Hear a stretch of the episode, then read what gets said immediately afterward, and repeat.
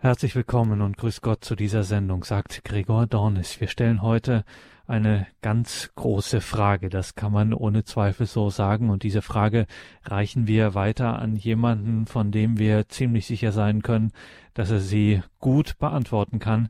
Es ist Diakon Werner Kiesig aus Brandenburg an der Havel. Welche Frage ist das, von der hier die Rede ist? Es ist die Frage, die das Kompendium des Katechismus der katholischen Kirche im Punkt 533 stellt. Keine geringere Frage als die, was ist das größte Verlangen des Menschen? Natürlich gibt der Katechismus und damit auch seine Kurzform, nämlich das Kompendium, wie es heißt, darauf eine Antwort. Und wir sind sehr gespannt natürlich darauf, aber noch viel gespannter sind wir auf die Antwort von unserem heutigen Gast, nämlich Diakon Werner Kiesig in Brandenburg an der Havel. Haben wir ihn am Telefon. Grüße Gott, Herr Diakon. Grüße Gott, lieber Herr Dornes. Grüße Gott, liebe wohlwollende Hörergemeinde. Herr Diakon, es gehört dazu, dass wir erstmal in dieser Sendung den Katechismus selber zu Wort kommen lassen, das Kompendium. Da haben sich viele Theologen viele Gedanken darum gemacht, wie man das am besten formuliert. Da steckt viel Arbeit dahinter. Das Kompendium des Katechismus sagt im Punkt 533 auf diese Frage, was ist das größte Verlangen des Menschen? Das größte Verlangen so das Kompendium des Katechismus, das größte Verlangen des Menschen besteht darin, Gott zu schauen. Das ist der Aufschrei seines ganzen Wesens, ich will Gott schauen. Der Mensch erreicht sein wahres und vollkommenes Glück in der Schau und in der Seligkeit dessen, der ihn aus Liebe erschaffen hat und in seiner grenzenlosen Liebe an sich zieht. Und jetzt zitiert das Kompendium noch einen Heiligen, nämlich den heiligen Gregor von Nyssa. Wer Gott schaut, hat alle Güter erlangt, die man sich nur denken kann. Das sind wirklich starke Worte, Diakon Kiesig. Wie würden Sie denn diese Frage beantworten? Was ist das größte Verlangen des Menschen? Ja, das ist wahrhaftig starker Tobak, wie man so etwas locker sagt. Und ich frage mich natürlich in dieser Zeit, ob das auch wirklich so ist. Ob das die Sehnsucht der Menschen ist, ob sie überhaupt, jedenfalls hierzulande, im europäischen Raum, in unserem Land, ob da wirklich so eine Sehnsucht da ist, Gott zu schauen oder ob wir nicht auf einem ganz anderen Weg sind und einen ganz anderen Blickwinkel haben und eine ganz andere Richtung. Ich habe mir natürlich auch zu vielem immer wieder Gedanken gemacht. Was ist der Mensch? Was erwartet er? Was möchte er? So möchte ich mal an den Anfang auch ein kleines Gedicht stellen. Merkwürdig geht es zu auf dieser Welt, merkwürdig ist, was da so zählt. Wofür die Menschen sich abstrampeln, wofür sie rennen, schwitzen, hampeln, wofür sie gutes Geld hinblättern und gar auf hohe Berge klettern mit einem Ballon die Welt umrunden und haben doch nicht das gefunden, was ihre Seele wirklich füllt und ihren Lebenshunger stillt. Ich habe gerufen dich beim Namen. So spricht der Herr und sagst du Amen. So soll es sein, heißt es übersetzt. Dann führt er heute dich und jetzt auf seiner Liebe guten Wegen, was ja nichts anderes heißt als Segen. Und dann erfährst du seine Fülle in deines Leibes armer Hülle, sogar in Krankheit, Leid und Not und ja auch das sogar im Tod. Dies zu erkennen wünsche ich mir für alle Menschen heute und hier, denn dann verliert man nicht den Mut, dann wird ganz gleich, wie es kommt, ist gut. Ja, liebe Hörerinnen und Hörer, die Frage, die da im Raum steht, erfordert eine Antwort. Die Antwort klingt in diesem Gedicht auf, aber ich weiß, dass wir in der Wirklichkeit davon ganz, ganz, ganz weit entfernt sind. Und doch ist in jedem irgendwo sowas drin, sonst würden die Menschen ja nicht unentwegt suchen, sonst würden sie nicht tausend Dinge probieren, sonst würden sie nicht.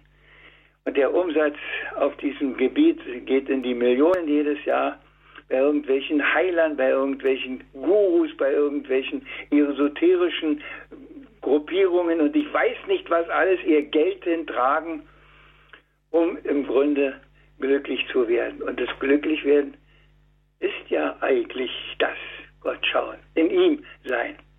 Denn, und das ist das Eigentliche, wir sind ja auf ihn hin ausgerichtet. Wir sind ja seine Geschöpfe. In uns, in jedem Einzelnen von uns ist ja etwas, das auf ihn hin tendiert, sonst wäre das ja gar nicht so, wie das ist. Wir sind Geschöpfe Gottes, die von seiner Liebe geworden sind, die er in diese Welt gestellt hat, denen er den Auftrag gegeben hat, in dieser Welt sie zu nutzen, sie zu genießen, sie auszufüllen, sein Leben darin zu verbringen, eine begrenzte Zeit und in dieser Zeit auch das Beste draus zu machen, so wie wir es einmal im Katechismusunterricht vor vielen Jahrzehnten, jedenfalls die meisten von Ihnen, die jetzt zuhören, noch gelernt haben. Das war die erste Frage. Ich weiß nicht, ob Sie sich erinnern. Die lautete, wozu sind wir auf Erden? Um Gott zu lieben, ihm zu dienen und dadurch in den Himmel zu kommen. Die einfache Antwort. Das ist heute nicht anders. Und weil das unser Auftrag ist und weil das unsere Würde ist und weil das in unserem Innersten tendiert, deshalb gibt es auch keine Ruhe in all dem Fragwürdigen. Deshalb ist das, was der Katechismus sagt, die letzte, tiefste, wahre Wirklichkeit. Es ist nur so unsagbar schwer, sie anderen begreiflich zu machen. Das ist unser Problem. Dass die Menschen überall hingehen und die Erfüllung ihres Lebens suchen und dafür, wie gesagt, Millionen ausgeben, ohne es zu finden. Und da, wo es kostenlos im Angebot ist, weil er ja immer alles Gute für uns will, da gehen sie nicht hin. Irgendwo denke ich immer wieder, das ist wohl alles noch eine Folge der sogenannten Erbsünde, dass wir eben nicht mehr im Paradies sind, nicht in der Unmittelbarkeit Gottes, in der Geborgenheit, in seiner Umarmung, wo alles gut ist. Und das ist im Grunde ja auch der Preis der Freiheit. Er, er wollte ja nicht die Ja-Sager. Er hat uns auch die andere Möglichkeit gegeben. Und wir machen übermäßig davon Gebrauch. Im Grunde werden wir ja auch in der Kirche immer wieder darauf hingelenkt, auf das, was wirklich zählt. Viele Lieder sagen uns das, dass unsere Sehnsucht nur gestillt wird, wenn wir in ihm sind. Der heilige Augustinus sagt, dass unruhig ist unser Herz, bis es ruht in dir. Und liebe Hörerinnen und Hörer, ja, ich stelle das immer wieder fest, was Menschen alles unternehmen, was sie verreisen, was sie suchen, was sie... Ach mein Gott. Ja, es ist ja immer und immer wieder das gleiche Spiel. Sie suchen nach dem Glück ihres Lebens. Das ist am Ende, ist es der liebe Gott, auch wenn sie es nicht wissen. Man wünscht sich Glück, doch ungewiss ist meistens trotzdem, was das ist. Der eine meint, gewinnt im Lotto, dem anderen zählt Gesundheitsmotto. Der dritte sieht das Glück ins an, wenn in die Welt er reisen kann. Der vierte sieht das Glück der Welt in Wohlstand, Hab und Gut und Geld. Der fünfte setzt des Glückes Wert, wenn er Familie erfährt. Und mancher sieht das Glück der Erde nur auf dem Rücken seiner Pferde. Man könnte vielerlei noch nennen, wie wir ja alle es wohl kennen. Und irgendwo ist auch was dran. Nur, dass nicht alles das sein kann. Ich meine, dass es einen gibt, der uns ein ganzes Leben liebt und der uns trägt und der uns leitet, auf allen Wegen uns begleitet und das nicht nur in dieser Zeit, nein, auch für alle Ewigkeit. Das ist des Glückes tiefste Quelle. Das ist das Glück auf alle Fälle. Das ist des Glückes ganze Fülle und es ereignet sich in Stille, sodass es viele nicht mal sehen und darum es auch nicht verstehen. Ja, liebe Hörerinnen und Hörer, die Antwort ist eigentlich ganz einfach. Das, was der Katechismus sagt, ist die letzte, tiefste Wirklichkeit, die uns trägt. Aber Das Problem ist, dahin zu kommen, das so zu sehen, diese Sehnsucht danach zu haben, es an der richtigen Stelle zu finden. Im Brevier gibt es eine Fürbitte, die immer wieder darauf zurückkommt.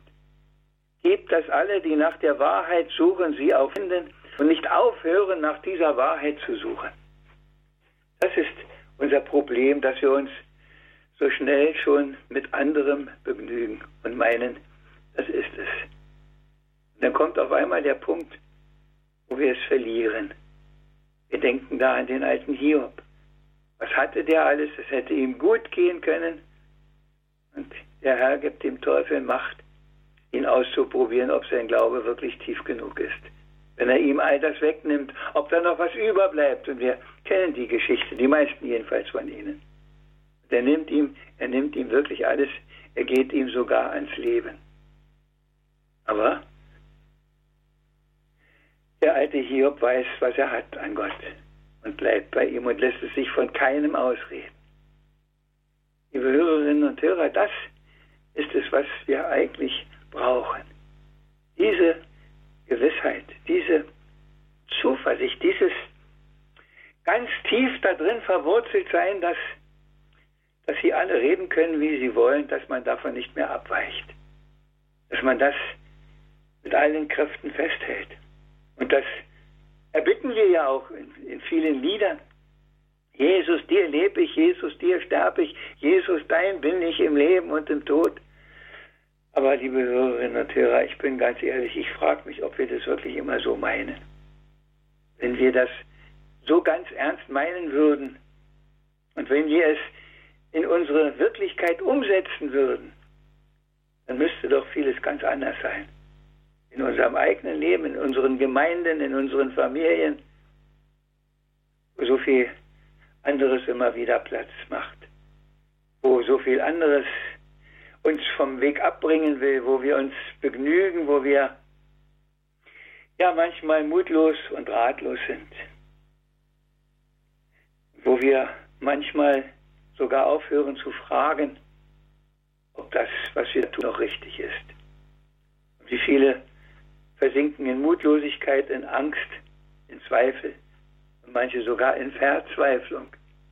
Und wie viele lassen sich was einreden von all den falschen Ideologen, die sich da heute lautstark bemerkbar machen und die die Angst ja auch noch schüren, diese Ungewissheit der Leute, dass sie nicht mehr wissen, was da auf sie zukommt. sie verdienen sich damit dumm und dämlich, dass sie den Leuten sowas einreden. Wofür lohnt sich zu leben. Lohnt sich für das, was der Katechismus es sagt, zu leben. Mal ehrlich gefragt, wofür lohnt sich zu leben? Ist das, was täglich angeboten uns wird? Eins sagte man, statt nehmen ist seliger geben. Doch da ist wohl kaum wer, der das noch probiert. Es muss alles sich rechnen. Was zählt, ist das Haben. Im Kleinen, im Großen, in Kirche und Welt. Das gilt seit langem nicht einzig für Schwaben. Ich weiß, und das weiß jeder, es stinkt nicht das Geld. In Kliniken ging es zuerst um das Heilen. Genau dazu hat man sie schließlich gebaut. Das einzig Bestimmte, das darin verweilen, heute wird genau da erst auf Kosten geschaut. Man lässt produzieren von Hungerleidern, doch wen interessiert das ein billiger Kauf. Man sieht Blut und Tränen ja nicht an den Kleidern und solche Art Waren gibt's heute zuhauf. Man rodet den Urwald, billig Holz zu gewinnen und schadet den Menschen nicht nur der Natur.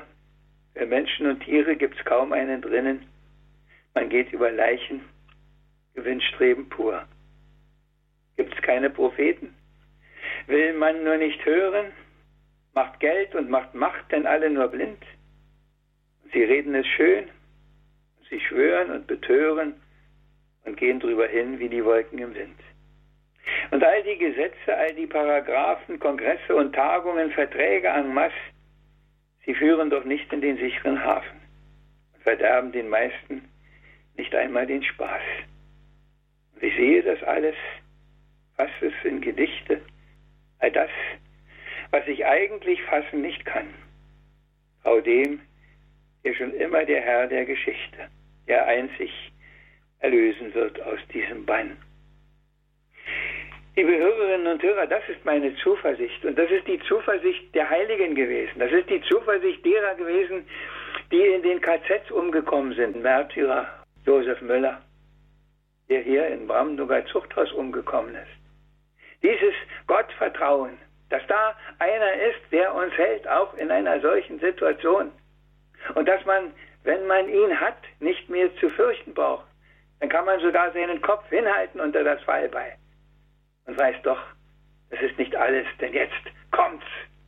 So wie ein Pater, der auf dem Weg zur Hinrichtung gesagt hat, zum Geistlichen, der ihn begleitet hat, wie sieht's aus mit dem Kriegsende? Und der sagt, ich weiß es nicht. Und der sagt, in einer halben Stunde weiß ich es besser. Mir fällt der Name wahrscheinlich noch wieder ein. Also aber das ist nicht so wichtig. Aber diese Zuversicht, mhm. dass wir in ihm alles haben. Solange wir da noch am Suchen sind, solange müssen wir uns, denke ich, das ist die Wahrheit und die Wirklichkeit unseres Lebens immer wieder begnügen, müssen darum beten und beten und beten, dass er es uns schenkt. Dass er uns vielleicht immer wieder so ein Stückchen mal den Himmel öffnet, so eine Begegnung schenkt, wo man wieder ganz sicher ist. Ich habe das schon in einer Sendung gesagt, in meinem Krankenhausaufenthalt, wo ich es wieder einmal ganz, ganz, ganz sicher wusste, er ist da. Nur so ganz anders, als wir immer erhoffen und als wir meinen und als wir denken und wir. Er müsste doch eigentlich, nein, er muss nicht. Er muss gar nichts. Er bietet es uns an und wir müssen es begreifen. Wir können immer wieder nur darum beten, dass wir es auch begreifen. Und dass wir uns nicht mit all dem anderen begnügen, mit all dem, was da auf dem Markt der Möglichkeiten angeboten wird. Von der Ute Weiner gibt es auch einen schönen Text dazu. Wenn ich alles Wissen meiner Zeit in mir trüge, aber nicht wüsste, wer du Gott bist, wie sollte ich leben? Wenn ich alle Bücher dieser Welt lesen würde, aber nicht auf dein Wort hörte, wem könnte ich dienen? Wenn ich alle Fragen der Menschheit beantworten könnte, aber nicht nach dir fragen würde, wie arm wäre ich? Nicht das Wissen meiner Zeit kann mich sättigen, sondern dass du um mich weißt, mich kennst und mich bei meinem Namen rufst. Nicht die Worte von Menschen lassen mich leben, sondern ein einziges Wort von dir kann mich heilen. Nicht die beantworteten Fragen können mich erfüllen, sondern dass du nach mir fragst und dich nach mir sehnst. Soweit die Ute Weiner. Und ich denke, solche, solche Worte kommen aus einem Herzen, das weiß, worum es geht und das trotzdem auch in der Spannung lebt, dass man das nicht immer so sicher bei sich hat, dass man immer wieder auch in solche Ungewissheiten gerät. Jedenfalls die meisten von uns sind wohl nur ganz wenige, die immer eine solche großartige, ganz tolle Tiefe erfahren. Wie Niklaus von der Flügel, der fällt mir gerade ein, der ja über viele Jahre nur vom Empfang der heiligen Kommunion gelebt hat, nichts weiter brauchte. Und daran kann man erkennen, dass wer Gott hat, alles hat. Wer ihn hat, der braucht nichts weiter. Aber wir haben ihn wohl immer nur ein bisschen. Uns geht es immer wieder viel öfter nur so wie den Jüngern, denke ich, die den Herrn in seiner Glorie gesehen haben, oben auf dem Berg Tabor und doch wieder runter mussten in die Niederung. Und die doch unsicher waren in der Nacht vom Gründonnerstag, wo all von dem, was sie erlebt, erfahren hatten, auf einmal nichts da war. Und sie sind ausgerückt. Und sie mussten jetzt wieder gestärkt werden mit dem großen Pfingstwunder danach. Er musste ihnen jetzt wieder neu ins Herz hinein seine Worte sprechen. Fürchtet euch doch nicht. Ich bin doch da alle Tage bis zur Vollendung der Welt. Ja, der Katechismus sagt eine Wirklichkeit, die trägt, auch wenn sie viele nicht begreifen, auch wenn wir sie immer wieder nur ein Stückchen, ein kleines, winziges Stückchen besser begreifen und vielleicht in dem einen und dem anderen Moment mal ganz sicher sind. Aber was macht man dazwischen? Das ist die Frage. Und meine Antwort ist einfach das tun, was richtig ist. Auch ohne die großen Emotionen, auch ohne die großen Begeisterungsstürme, sondern es einfach tun. Der Glaube kommt vom Hören, ich will hören, was Gott redet, und vom Tun, dass man das, was man erkannt hat, auch in die Wirklichkeit umsetzt, tut. Die heilige Messe geht, auch wenn man nicht immer in zur Euphorie sie wieder verlässt, sondern manchmal vielleicht sogar hinterher noch mehr leidet, weil das, was da geschehen ist, so armselig war, es trotzdem tun. Das Gebetsleben hochhält, auch wenn wir nicht immer mit der großen Inbrunst bei der Sache sind, sondern es tun. Tun einfach in großer Treue. Und ich glaube, dieser Begriff Treue muss da noch hinein. Treue ist nicht etwas, was mit großen Gefühlen verbunden ist, sondern die Treue ist das, was durchträgt, auch wenn man vielleicht gar nichts empfindet. Wo man sich einfach an ein Versprechen hält. Zum Beispiel das Eheversprechen. Zum Beispiel das Versprechen zur Priesterweihe, zur Ordensprofess. Oder auch das Versprechen, dass die Firmenlinge geben. Oder noch früher die Paten stellvertretend für uns. Ja, ich will dem Satan wieder sagen. Ja, ich will der Kirche Gottes folgen. Ja, ich will. Und das durchtragen, auch wenn mir nicht unbedingt danach ist, obwohl mich da nicht unbedingt etwas treibt und ich unruhig bin, weil mir das fehlt. Nein, sondern es einfach tun, weil es richtig ist. Weil das die letzte, tiefste Wirklichkeit unseres Lebens ist. Wie sollte ich leben ohne dich, sagt ohne Weiner. Ja, wie sollte ich leben? Und ich sage das von mir auch, das ist mein Weg. Damit ist man nicht allem aus dem Weg, das, damit ist nicht alles leicht und abgeschafft, sondern da bleibt noch eine ganze Menge über. Aber es zu tun ist trotzdem richtig. Oh weia, jetzt habe ich schon eine ganze Zeit geredet. Jetzt muss der Herr Dornes erst wieder was sagen. Und er sagt jetzt erstmal nicht viel, sondern wir denken darüber nach, was wir von Ihnen jetzt gehört haben, Diakon Kiesig, machen eine kleine Musik und dann sprechen wir noch ein bisschen über dieses unser größtes Verlangen.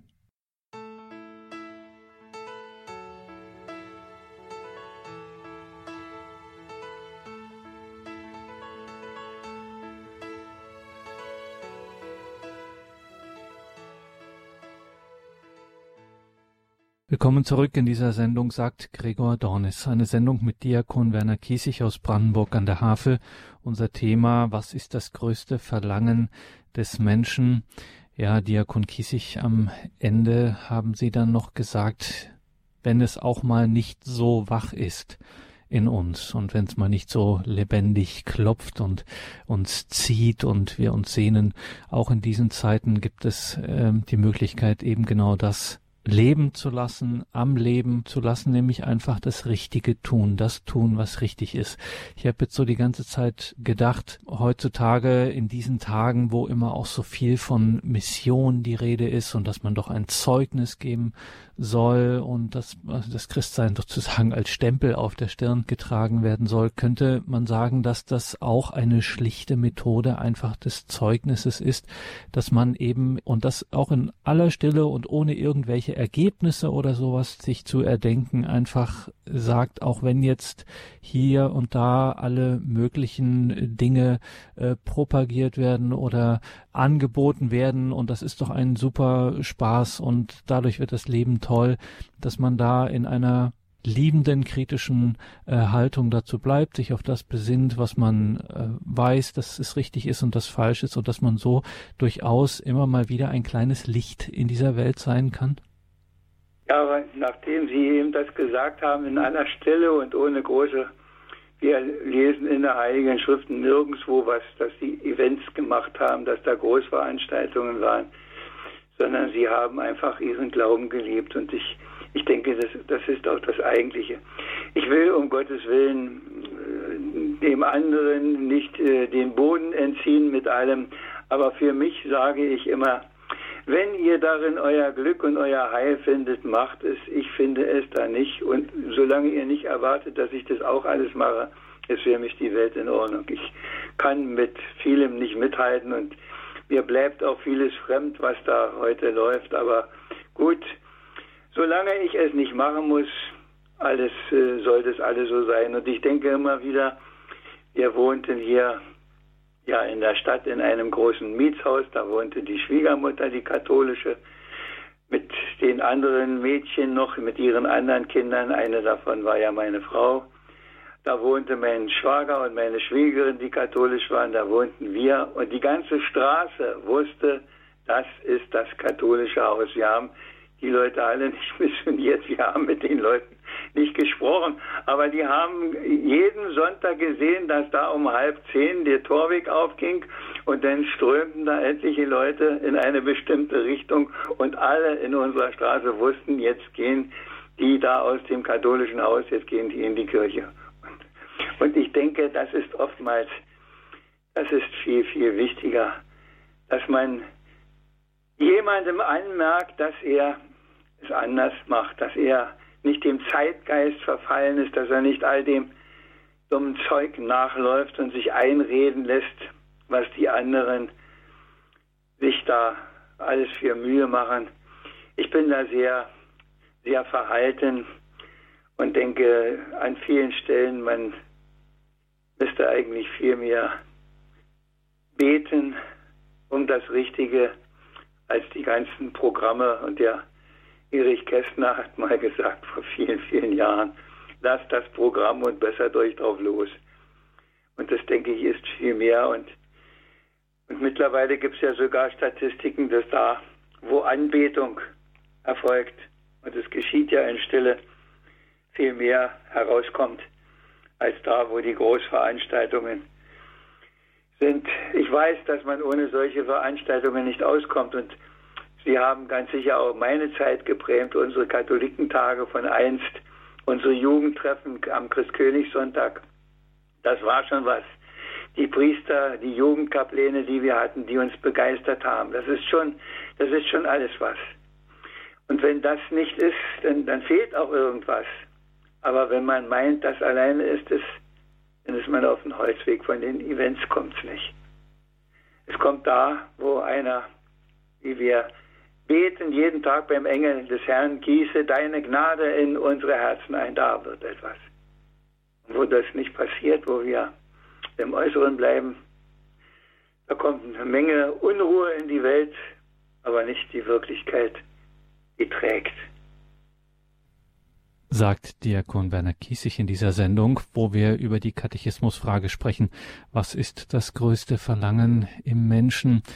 Diakon Kiesig, wenn ich Ihnen jetzt zugehört habe und vielleicht bin ich ja schon mal an der einen oder anderen Stelle über diese Frage gestolpert und habe da vielleicht auch mal eine schlaue Antwort bekommen von meinem Pfarrer oder von jemand anderem. Und jetzt habe ich Sie gehört und habe gehört, wie äh, tief das geht, also wie sehr das an den Grund berührt, äh, der alles trägt äh, in meinem Leben. Und jetzt denke ich mir, meine Güte, das ist mir noch gar nicht so klar gewesen. Ich möchte das auch mal so erleben, so aus der Erfahrung heraus bezeugen können, wie der Diakon Kiesig. Jetzt müssen Sie uns verraten, wie Sie das gemacht haben oder wie das geht, äh, wie man da rankommt an diesen, diesen wunderbaren tragenden Grund und dass man da wirklich auch etwas davon erfahren und weitergeben kann.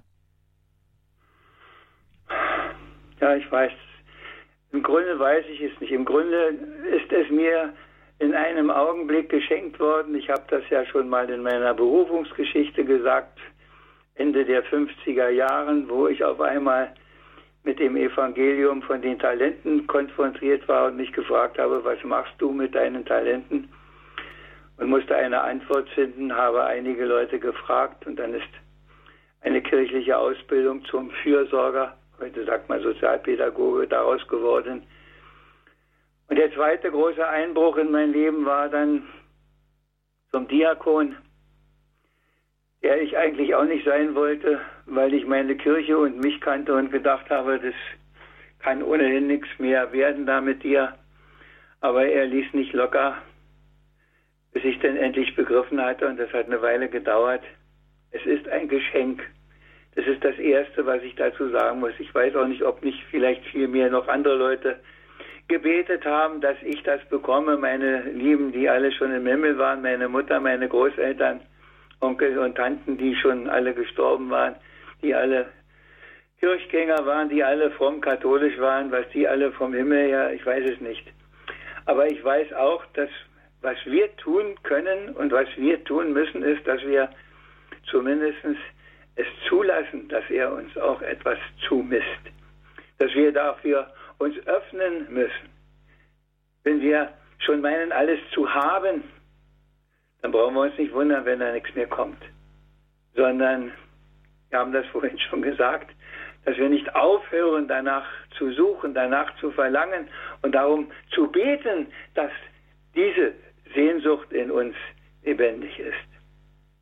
Dass er bei uns die, die Offenheit vorfindet, wenn er denn etwas geben muss. Ob er und wann er, das ist seine Sache. Aber es ist unsere Sache, dafür offen zu sein, dass wir den Augenblick nicht verpassen, an dem er bei uns anklopft, dass wir nicht zu Hause sind, weil wir schon mit ganz anderen Dingen wieder beschäftigt sind, sondern es ist meine, meine ständige Redewendung, das ist es, was wir können, offen sein. Zeige mir deine Wege, Herr. Ich will sie gehen, zeige sie mir. Und zeige sie mir so deutlich, dass ich es nicht übersehen und dass ich es nicht ignorieren kann. Und mache es mit Nachdruck, wenn es sein muss. Aber ich will, dass du es mir zeigst. Und ich will offen sein, es anzunehmen, wie immer es auch ausgeht. Das, denke ich, ist das, was wir tun können und tun müssen. Und um das zum Ausklang dieser Sendung auch nochmal klipp und klar zu sagen, damit hier keine Missverständnisse aufkommen, Diakon Kiesig, diese Worte richten Sie gerade an uns alle, an jede und jeden von uns. Ich brauche dafür kein Diplom, ich muss dafür nicht ein, ähm, ein ausgebildeter Katechist oder sonst irgendwie ein ganz tief im Glauben schon stehender sein. Diese Offenheit ist wirklich jeder und jedem von uns möglich an jeder Stelle unseres Lebens. Richtig. Mhm. Das ist es, worum es geht und das kann jeder, ja, Herr, ich glaube, hilf meinem Unglauben oder wie auch immer, ja, es, wie einer es formuliert, aber wenn wir uns begnügen mit dem, was wir haben, dann sind wir am Ende, dann brauchen wir nichts mehr. Wir sehen ja um ja. uns herum, dass genau das die Wirklichkeit ist, nicht? Mhm. Wie viele begnügen sich und dann wundern sie sich. Ja, aber ich habe immer so gedacht, jetzt das ist eigentlich, wenn man sich das mal genau überlegt, das ist eigentlich eine unglaubliche Aussage, die man da als Christ macht, dass wirklich jeder äh, und jeder den Zugang, äh, also die, sozusagen das Ewige berühren kann und dafür kein, äh, was weiß ich, keine priesterliche Vollmacht oder sonst irgendetwas äh, im Grunde braucht, sondern dass sich Gott jedem und so zuwendet. Also der letzte Grund von allen Dingen ähm, tatsächlich sich äh, an jedem Menschen auch interessiert, ist eigentlich unglaublich. Und das nicht, nur theoretisch, sondern das auch richtig praktisch. Und jetzt, wo Sie das sagen, da fällt mir das ein. Was ist denn in der Heiligen Kommunion? Da kann jeder nach da vorne gehen. Wie viel Glauben oder wie wenig er auch hat, ob es ihm zum Guten wird, ist die Frage, wie bereit er ist, das anzunehmen, aufzunehmen. Davon hängt es ab. Sein Angebot ist über alle Maßen groß. Und er hat keine Scheu und er nimmt unendlich vieles fragwürdige, dumme, überflüssige auch von uns in Kauf und macht trotzdem weiter. Das ist genau das Schlusswort in dieser Sendung. Danke, Diakon Kiesig, nach Brandenburg für diese intensiven Gedanken zu dieser, ja, eben auch großen Frage, was das größte Verlangen des Menschen ist. Liebe Hörerinnen und Hörer, danke Ihnen fürs Dabeisein. Versteht sich von selbst, dass es davon auch eine CD gibt und dass man das Ganze auch in der Mediathek auf horeb.org und in der Radio Horeb App nachhören können wird. Diese Gedanken von Diakon Werner Kiesig zu diesem Katechismuspunkt im Kompendium 533, wo sich auch dieser schöne Satz des heiligen Gregor von Nyssa findet. Wer Gott schaut, hat alle Güter erlangt, die man sich nur denken kann. Diakon Kiesig, wir lassen Sie natürlich nicht gehen ohne den Segen zum Ausklang dieser Sendung. Das müssen Sie uns unbedingt noch mit auf den Weg geben. Und mit einem kurzen Gebet aus Kenia möchte ich den Segen einleiten. Herr, ich habe es satt, den Hals zu verdrehen und jedem Trugbild nachzugaffen. Ich gönne meinem Nacken Ruhe, denn mein Nacken ist müde, müde vom ewigen Drehen und Wenden. Mache mich, Herr, zu einem Menschen, der geradeaus geht, der nur auf deinen Weg schaut, auf den Weg, den du zeigst. Möge er auch ihnen allen den Weg zeigen, den guten Weg, den einzig wahren Weg, den Weg zum ewigen Heil. Er, unser liebender, barmherziger, über alle Maßen liebender, gütiger Gott, der Vater und der Sohn der Heilige Geist. Amen. Danke, Diakon Kiesig. Danke Ihnen, liebe Hörerinnen und Hörer. Es verabschiedet sich Ihr Gregor Dornis.